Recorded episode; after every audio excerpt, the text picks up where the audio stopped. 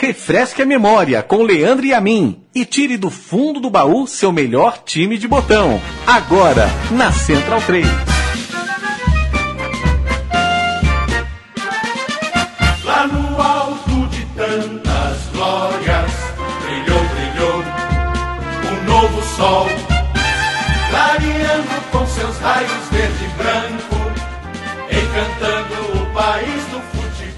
Amigo Central 3, eu sou Leandro Amin, estou mais uma vez com você é, fazendo o programa Meu Time de Botão, o programa que recorda é, grandes times, grandes jogadores, é, as pessoas e as equipes que fizeram e fazem o nosso futebol é, ser forte, uma maneira da gente é, viver o presente é, lembrando que o que a gente vive hoje é herança do que fizeram por nós no passado, do que cuidaram e trataram bem do futebol no passado.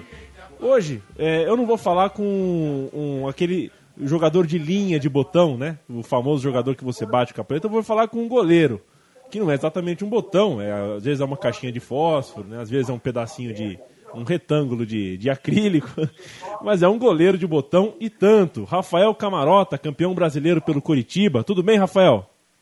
Beleza, é um prazer enorme conversar com você. Estou à tua disposição. Vamos falar um pouquinho sobre a sua carreira e vamos recordar principalmente é, o campeão, o Curitiba campeão brasileiro de 1985, é, que venceu o Bangu no, no Maracanã, nos pênaltis. Mas antes de tudo, Rafael, vamos falar um pouquinho é, sobre você, tá? Sobre sua carreira, é, que começou nos anos 70, ainda no Corinthians, né? Muita gente lembra de você, primeiro no Atlético Paranaense, depois no Curitiba, mas começou muito antes da sua carreira, né? Exato, eu comecei com 16 anos no, na categoria de base do Corinthians, né? onde eu fui juvenil, uh, examador aspirante profissional. Hoje você sobe em cinco meses. Eu demorei cinco anos para subir, né? Então hoje está tá tudo mais fácil. E era mais difícil realmente você subir profissional. Tinham grandes jogadores, jogadores que realmente encantaram não só o futebol brasileiro, mas como o futebol mundial. E eu me sinto orgulhoso de ter começado onde eu comecei. Né? Você, é, a, até chegar no futebol paranaense, você também jogou pela Ponte Preta, por empréstimo, né? E. É, Diga. Essa, essa saída para a Ponte se deu depois de uma contusão que eu tive no rosto, né? Eu tive uma, uma eu tive sete fraturas na sala da órbita, num choque com o Dadá Maravilha, né? que todo mundo sabe quem é, o Dario, uhum. Dario Peito de Aço. E por infelicidade minha, ele bateu o joelho no meu rosto e eu tive essa contusão grave aí. Demorei três, quatro meses para voltar aos treinamentos e houve o um interesse na época do Londrina, do Paraná. E nesse, nesse, nesse intermédio aí apareceu o Grande Maringá. E mal sabia eu que lá realmente ia a minha carreira ia deslanchar e, e tudo começaria ali novamente, né? Porque eu comecei do zero. E dali a minha carreira seguiu de vento em popa. Pois é, você plantou uma semente lá no futebol paranaense, voltou para o Corinthians no começo da década de 80, participou até do time de 81, um time que estava é, implantando uma democracia. Aquele Corinthians que você viu em 81 era muito diferente do Corinthians que, onde você começou sua carreira? Era um time tão quanto o de hoje. Era um time que tinha Paulo César Caju, um time que tinha Zenon, um time que tinha Sócrates, um time que tinha Casagrande, um time que tinha Vladimir. Então o time era bom, pô. O time, em termos de, de, de, de, de plantel, em termos de, de treinador também, que era o Mário Cavarini, nós tínhamos tudo para realmente uh, evoluir, né? Não evoluiu por N coisas que eu não gosto nem de lembrar e, e coisas dessa futebol, né?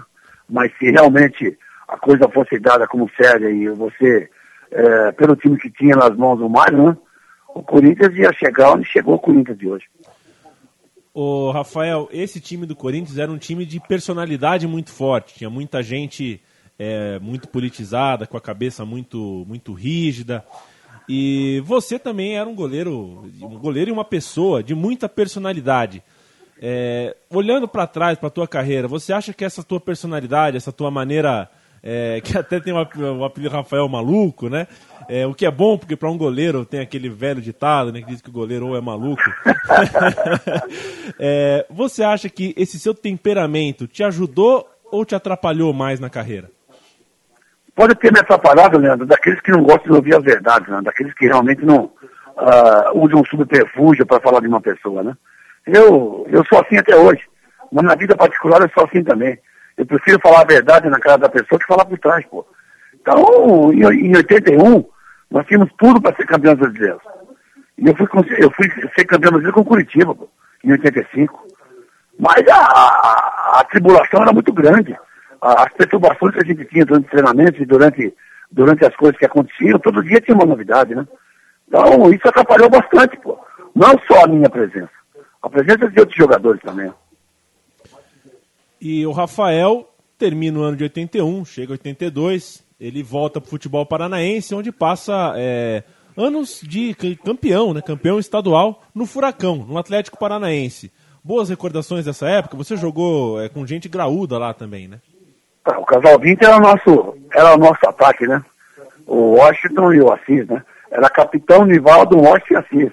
Então nós tínhamos um time que, de 82 até 85, até o começo de 85, no Paraná não tentou ninguém, pô. E esse time saía fora e foi bonito. Nós somos o terceiro colocado no Campeonato Brasileiro, juntamente com, com os meus companheiros dentro do Atlético Paranaense. Então, para você disputar um campeonato, um campeonato brasileiro, como eram nos moldes de antigamente, era bem mais difícil que hoje. E, Rafael, você depois é, desses três anos no Atlético Paranaense, dois títulos estaduais, você foi para o arquirrival, foi jogar no Curitiba. Quero saber, antes de qualquer coisa, se você encontrou algum tipo de rejeição é, é, da, da, parte da torcida, da parte verde do Paraná, por fazer essa troca de é, A mesma coisa que você sair, é que o seu som está muito baixo, eu estou muito baixo. Mas é a mesma coisa de você sair do Corinthians e ir para o Palmeiras, né? senão vice-versa. A aceitação ela é, ela, é, ela é dura, porque você defendendo uma camisa, você está defendendo seus interesses, está defendendo seu clube, né? E comigo não foi diferente, não. No começo foi difícil, porque eu era ídolo de um clube no Paraná, que era o Atlético Paranaense. E fui para o meu maior rival, né? Que era o Curitiba Futebol Clube. Dois clubes grandes do, do estado e dois clubes grandes do Brasil. Então, mas é, a, minha ida para lá foi como se fosse uma bomba atômica, né? No começo houve rejeição, mas no primeiro jogo essa rejeição está apagada, porque eu já cheguei dizendo que eu ia ser campeão brasileiro. E graças a Deus que Deus me ouviu, né? E eu acho que o que muda é a camisa. O atleta, a personalidade, a graça, a vontade, a determinação é do atleta. E foi isso que aconteceu, pô. A torcida do Curitiba hoje me ama. E eu tenho orgulho de dizer isso, né? Eu sou amado pelas duas torcidas. E aquele Curitiba começou a campanha no Campeonato Brasileiro de 85 com o técnico Dino Sani, é, que depois acabou sendo substituído pelo Leandro Andrade, e não foi um começo de campeonato muito animador. Eu quero saber, Rafael, se na, dentro daquele elenco, daquele grupo, é, no começo do ano, carnaval, fevereiro, março, vocês realmente acreditavam que dava para chegar tão longe quanto vocês chegaram, ou se era é, uma coisa que vocês realmente tinham na cabeça? Aí eu fui chamado a atenção duas ou três vezes, tanto pelo Hélio Alves, né? Que foi o mentor e foi o cara que realmente montou o time de 85, né? Ele é que foi atrás de, de cada jogador para montar o time de 85, né? E eu fui chamado a atenção tanto por ele pelo Evangelino, dizendo que eu não podia ficar batendo na mesma tecla que a gente ia ser campeão brasileiro. A gente podia até tentar, mas ia ser muito difícil. Porque os grandes clubes do Brasil, em termos de estado, eram Porto Alegre, Belo Horizonte e Rio de Janeiro. Né? E, e era difícil você acabar, São Paulo também, acabar com essa hegemonia. Mas eu continuei falando até o final, porque eu tinha plena certeza e eu tinha uma convicção muito grande comigo que pelos jogadores que a gente tinha, pela experiência que a gente tinha, eu, Jairo, Almir, Heraldo, Toby, Lela, Marildo, esses jogadores mais velhos, naturalmente mais rodados, a gente podia dar muita força para os jovens que estavam começando no caso do Herá, no caso do André, do Vavá, esses garotos que estavam saindo do, do, dos juniores do Curitiba e, e sendo enganeados para o profissional. E a gente mesclou, né? Juntamente com o Dino Sani, é, esse tipo de jogadores mais experientes com os jogadores mais novos. Eu tinha certeza que o resultado ia dar certo. Mas era, era é, é, de falar era a minha vontade. Era aquilo que eu estava sentindo na época. E deu certo, né? É, aquele Curitiba que foi campeão é, nos pênaltis após empatar com o Bangu dentro do Maracanã. Começou o jogo com Rafael, André, Gomes, Heraldo e Dida. Almir, Marildo e Tobi. Lela Índio e Edson. Rafael, coloca esse time pra gente num, num esquema, num estrelão. Fala pra gente como é que era a engrenagem desse time. O time, quem o time era do, o o craque? time, o time do Enio jogava no 4-4-2, né? O time do Enio era um time que primeiro, ah, o Enio primeiro queria a marcação, como todo treinador gaúcho, como todo futebol gaúcho, como todo futebol do Sul.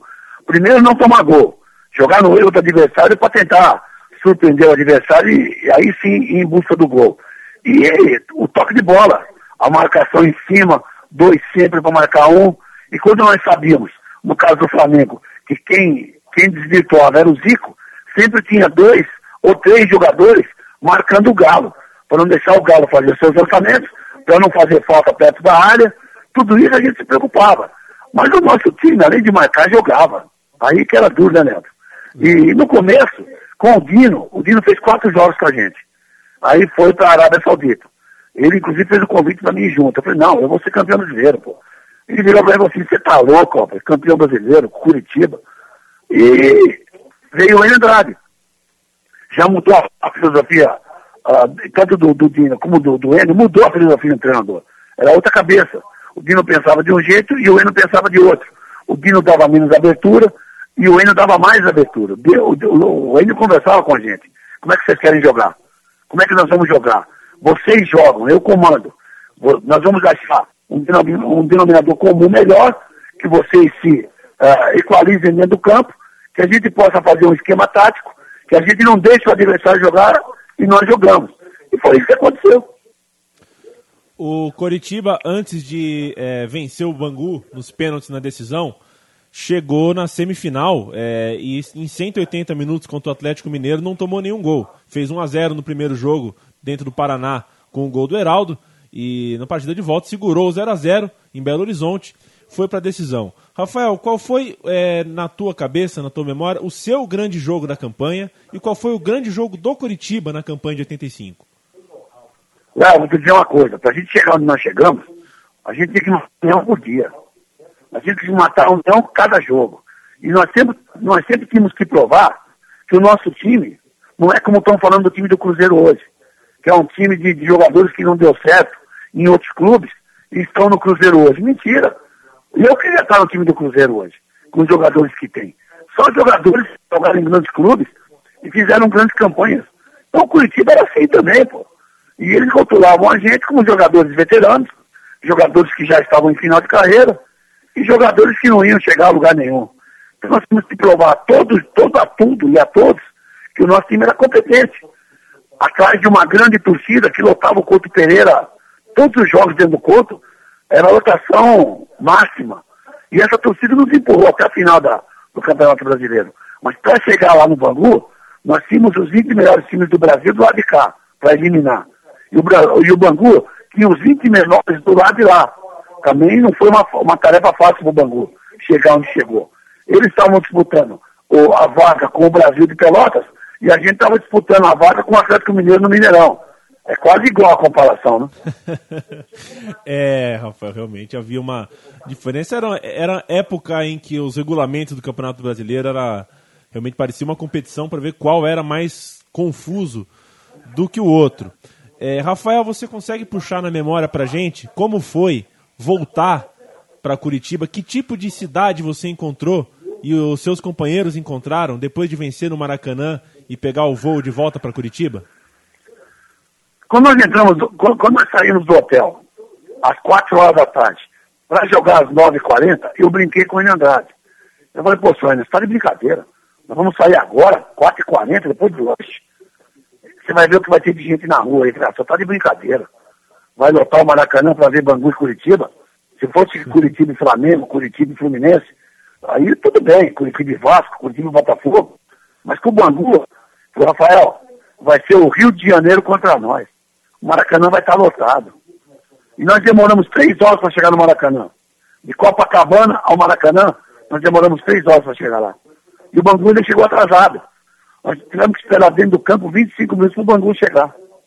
Mas foi a vaia que deram na gente quando nós entramos em campo. Eu ainda brinquei com o Heraldo. Essa vaia aí vai ser igual a vaia que nós tomamos lá em Minas. O pessoal cantando parabéns para você, Pomelinho. No final, vão bater palma para nós. Não deu outra.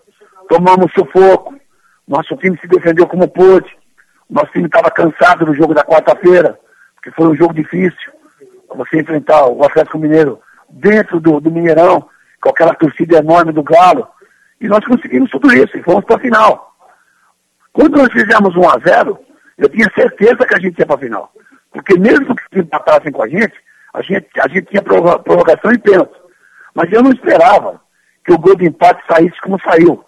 Numa bola mal, mal tirada da nossa área, que o Dida tentou rebater e a bola saiu mal para o meio da nossa área, e o Lulinha pegou a, a bola na entrada da área, bateu pro gol, a bola desviou no Gomes e saiu do meu alcance. Ali, realmente eu senti que a coisa ia ser brava, porque você vê lá 90, quase 100 pessoas gritando e incentivando o Bangu, eu brinquei com o falei, porra, agora a gente vai ter que aguentar aqui atrás, cara. Os caras vão vir pra cima da gente. E foi o que aconteceu. Nós tomamos aí quase 100 minutos de sufoco. Rafael, já que você fala a verdade, eu vou fazer uma pergunta que eu é, não faria para qualquer goleiro, mas vou fazer para você. É, um jogo empatado, decisão de campeonato. Você é o goleiro, e um goleiro como você, cheio de confiança, é, um goleiro cheio de personalidade. Falta cinco minutos para o jogo acabar. O goleiro pensa assim, pô, podia acabar empatado, ir para os pênaltis, porque aí eu me garanto, eu vou ser o herói, a capa do jornal. Ou nos cinco minutos finais de prorrogação, você queria mais que o Curitiba fizesse logo um gol. Passa isso na cabeça do goleiro ou não? Passa, pô, passa, é um filme mesmo. Você fica aquela preocupação, se eu tomar o gol, meu time não vai ser campeão. Se meu time fizer o gol, se segurar o resultado, nós vamos indo para prorrogação. Então é que eu gritava, os 90 minutos gritando ali, o Galvão Bueno mandando tirar o microfone atrás do meu grupo, que não dá para você falar por favor, por gentileza, por obséquio. Era só palavrão que saía, né? E eu tinha que xingar os caras por, os caras se motivarem e para os caras verem que eu estava de tomar gol, pô. E que eu não queria tomar gol e que, nós, que eu não ia tomar gol. Se dependesse de mim, a gente ia seguir para final, ia para os pênaltis.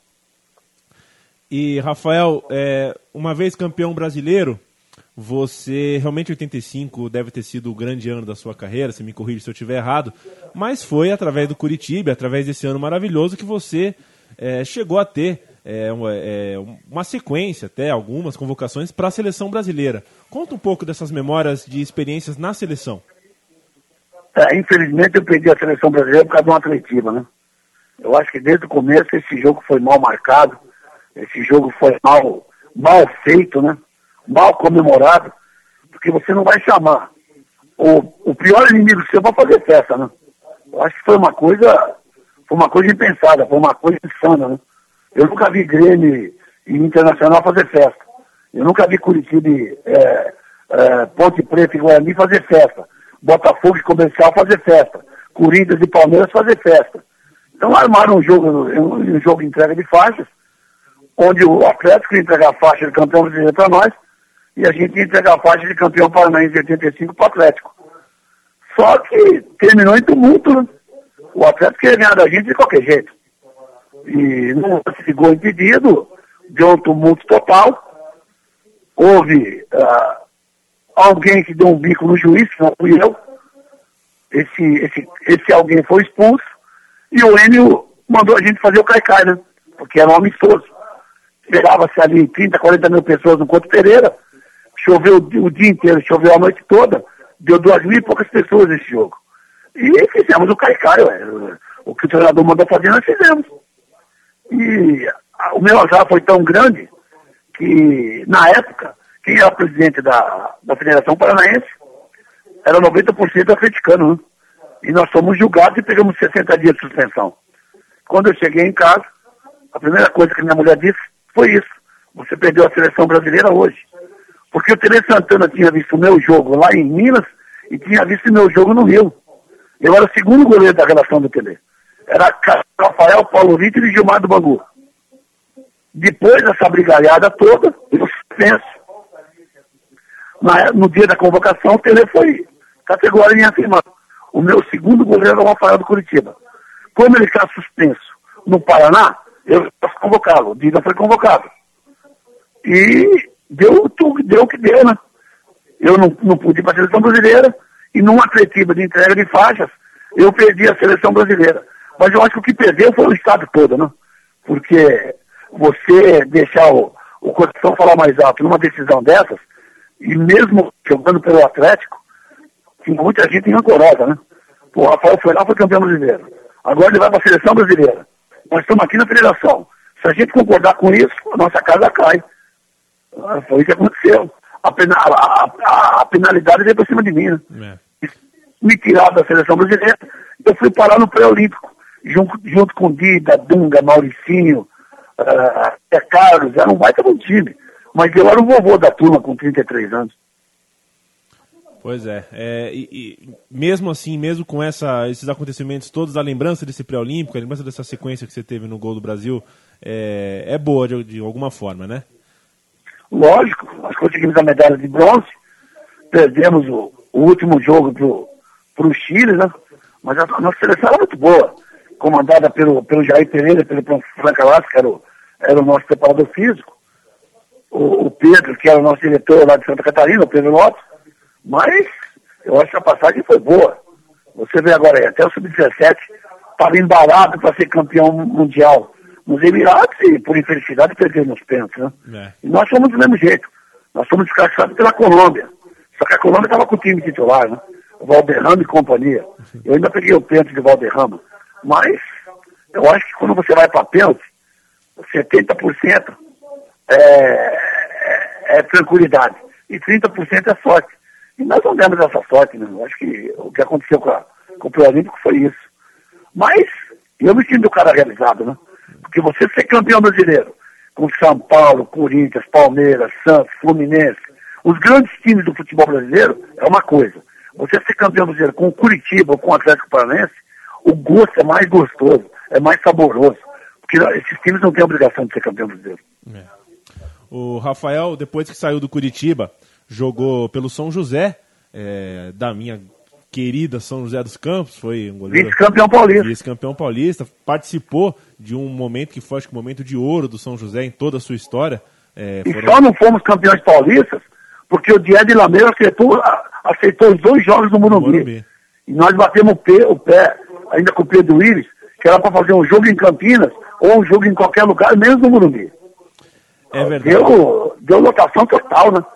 Nós empatamos o primeiro e perdemos o segundo. É. E em São José dos Campos, na semifinal, haviam vencido o Corinthians por 3 a 0 né? Portanto, é, o fator campo era importante para o São José. Infelizmente, é, teve que jogar os dois jogos no Morumbi. Também jogou pelo esporte, voltou para o Atlético Paranaense no começo dos anos 90, jogou até com Éder Aleixo. É, num- No esporte nós tivemos uma fase boa, né, Léo? Nós somos vice-campeões da Copa do Brasil. Perdemos por o Grêmio, onde eu brinco com meu amigo Aragão, nós fomos assaltados em Porto Alegre. Ele. Porque jogamos em, jogamos em, em Recife, na ilha, com a ilha lotada. Ele segurou 0x0, um gol anulado nosso. E perdemos em Porto Alegre do jeito que perdemos, né? Ah, Atrapalhadas de arbitragem. É, foi, foi um dos. Uma das decisões cujo erro de arbitragem mais entrou para a história aqui no nosso futebol, sem dúvida nenhuma. Foi, foi o que eles falam, né? Vocês podem errar porque nós não podemos. É. O Aragão nega, então, que, que foi mal naquele jogo? Ou ele... Ah, ele, né, não, ele falou que não, que, que é a mesma coisa que eu estar no gol e tomar, uma- ter uma falha. Eu falei, porra, você não pode, não pode É. comparar isso, pô. Você teve erros capitais contra nós. Fizemos o gol de empate, estava um a um, até os 30 do segundo tempo. Ele inventou uma falta na lateral. O, o Alfinete bateu a falta rápida, pegou o Cuca na, na minha cara de voleio, na marca do pênalti, sozinho. 2 a 1 um. Perdemos a Copa do Brasil ali. E o Rafael também atua pelo Fortaleza, pelo Santo André é, e pela Ferroviária de Araraquara, até virar, é, mais tarde, quase 10 anos depois, técnico de futebol. Também trabalhou como preparador de goleiro. Nunca saiu do futebol, né, Rafael? É, pra você entrar nesse meio, eu acho que futebol é igual cachaça, você não consegue largar do Léo. E eu não consigo largar, porque tá no meu sangue, tá no meu coração. Eu sem futebol não vivo. Eu fiquei quase um ano e meio aí cuidando da minha mãe, né? Minha mãe infelizmente se foi, mas eu sei que ela lá olhando por nós. E ela teve um câncer de boca que devastou a saúde dela. Então, eu fiquei fora do futebol um ano e meio aí. Esse ano e meio me fez muita falta, né? Eu encerrei minha carreira na Ferroviária, um grande clube de futebol do interior. Pena que está nessa situação que está, porque a cidade, os torcedores da Araraquara e o time da Ferroviária sempre foi um celeiro de grandes jogadores, né? E você vê o, o futebol do interior, infelizmente hoje, na situação que está. Mas eu acho que na minha carreira, desses 14, 15 clubes que eu joguei, em todos eles, quando eu não fui campeão, fui vice. Então, eu me sinto, eu me sinto realizado, né? E, e a minha, o meu grande sonho hoje é pegar um time da Série A e poder fazer tudo aquilo que eu já fiz em outras séries aí. Né? Eu estou aqui em Primavera do Leste, estou num projeto muito grande aqui do Getúlio Viana, que é tocar o Primavera, desde as, desde as categorias de base até o profissional, né? Estamos disputando o Sub-17, uh, estamos a três pontos de classificação. O ano que vem é a mesma coisa, Sub-18 Sub-19. E dessas três categorias, cada jogadores para disputar a segunda divisão e pôr, pôr o Primavera onde realmente merece, que é a primeira divisão. E, o Rafael, existem alguns boatos por aqui que você, isso é inegável, era um grande goleiro, um goleiro de ponta, mas no futebol de Várzea você era um meio atacante meio mentiroso. É verdade ou é mentira? Como é que é o negócio? Eu era um atacante de ponta no... e no gol eu era um mentiroso? Não, o contrário. No gol você era bom, mas no futebol de Várzea parece que você jogava de centroavante, meio atacante. Eu era, era... Eu, era, eu era um neto na retranca, só queria bater foto e escanteio. mas eu sabia, sabia brincar na linha, eu sempre joguei na linha. Eu sempre me, eu sempre me, me destaquei jogando no, no futebol, tanto no gol como na linha. Mas era o que eu gostava de jogar. Eu jogava na linha do primeiro no gol. Eu jogava na linha do segundo e no gol do primeiro, né? Eu tenho grandes saudades do meu bairro, né? Flor Indiano, Cometa, Libertar. São realmente. Uh, o meu ferreiro foi ali, foi na Várzea. Infelizmente, infelizmente, o futebol da Várzea está acabando. Mas os grandes jogadores saíram dali. A gente vai conversar de novo em breve, viu, Rafael? Mas só sobre o futebol de Várzea. Eu, você e o, e o Genésio, que é o nosso sócio aqui, que sempre fala sobre, sobre VARS aqui no nosso programa Varzianos, que é outro programa que a gente tem na Central 3, já, já fica aqui o convite de antemão, tá? Tá, tô dentro. Em dezembro, se Deus quiser, lá pro dia 9, dia 10, devo estar tá indo. Nosso campeonato aqui vai até o final de. Até o final agora de novembro. Se Deus quiser a gente classificado, a gente disputa o título. Mas naturalmente que, pelo time que eu montei, pelos garotos que eu tenho, se a gente chegar, vai ser uma surpresa muito grande. Nós estamos chegando. Se me derem brecha, se me derem chance, a gente chega. E em dezembro a gente vai estar tá aí para estar tá lá, vendo nossos amigos, vendo meu grande amigo Genésio, que era meu parceiro de, de, de veterano aí no, no Flor, né? E matar a saudade, eu estou com uma saudade muito grande deles. Tomar uma cerveja e comer uma carne, né? É isso aí. Rafael, para a gente fechar, eu vou lembrar uma frase de um dos grandes filmes que o Brasil já produziu sobre futebol, que é o filme Boleiros, em que um ex-treinador de futebol, um treinador de futebol e ex-jogador é, fala o seguinte: eu fui técnico, eu sou técnico de futebol há 20 anos, mas sempre que eu estou dormindo e eu sonho com futebol, eu sonho que eu estou jogando, eu não sonho que eu estou treinando. É, acontece com você também? Acontece.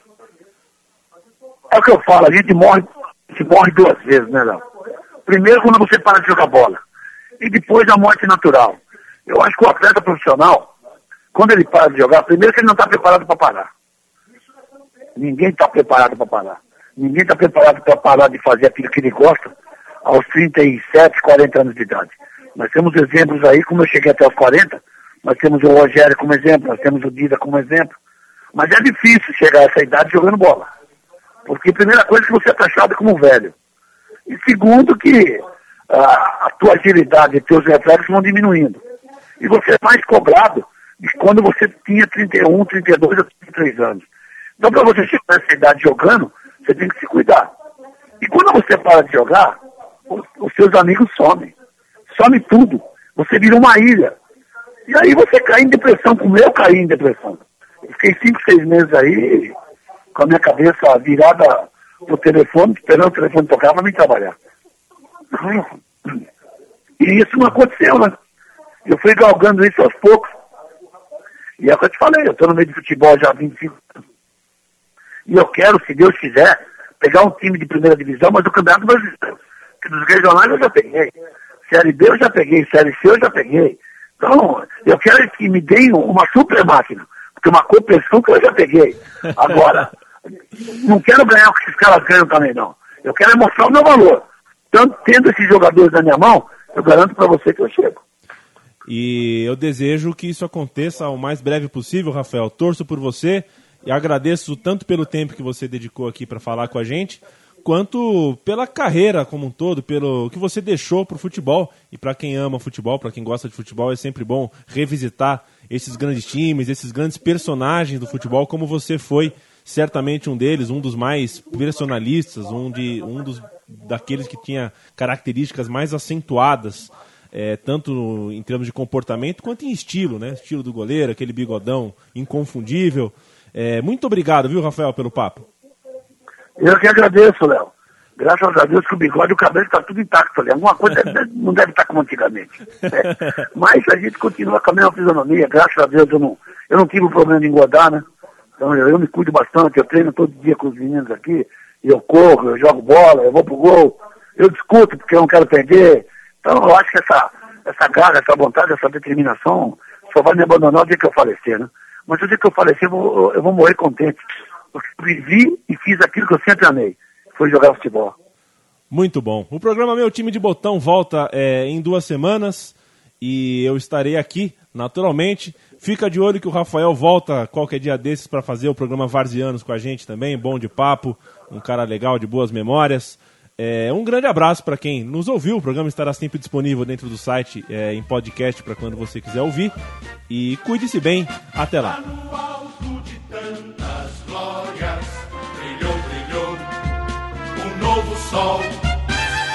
clareando com seus raios verde e branco, encantando o país do futebol.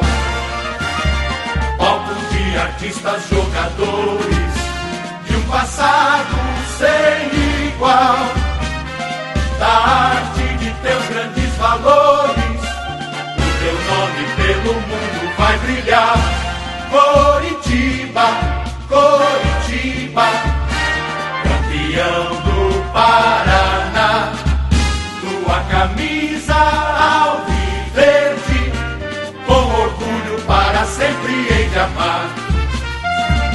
Jogando pelos campos brasileiros despertando na torcida emoção. Coritiba campeão do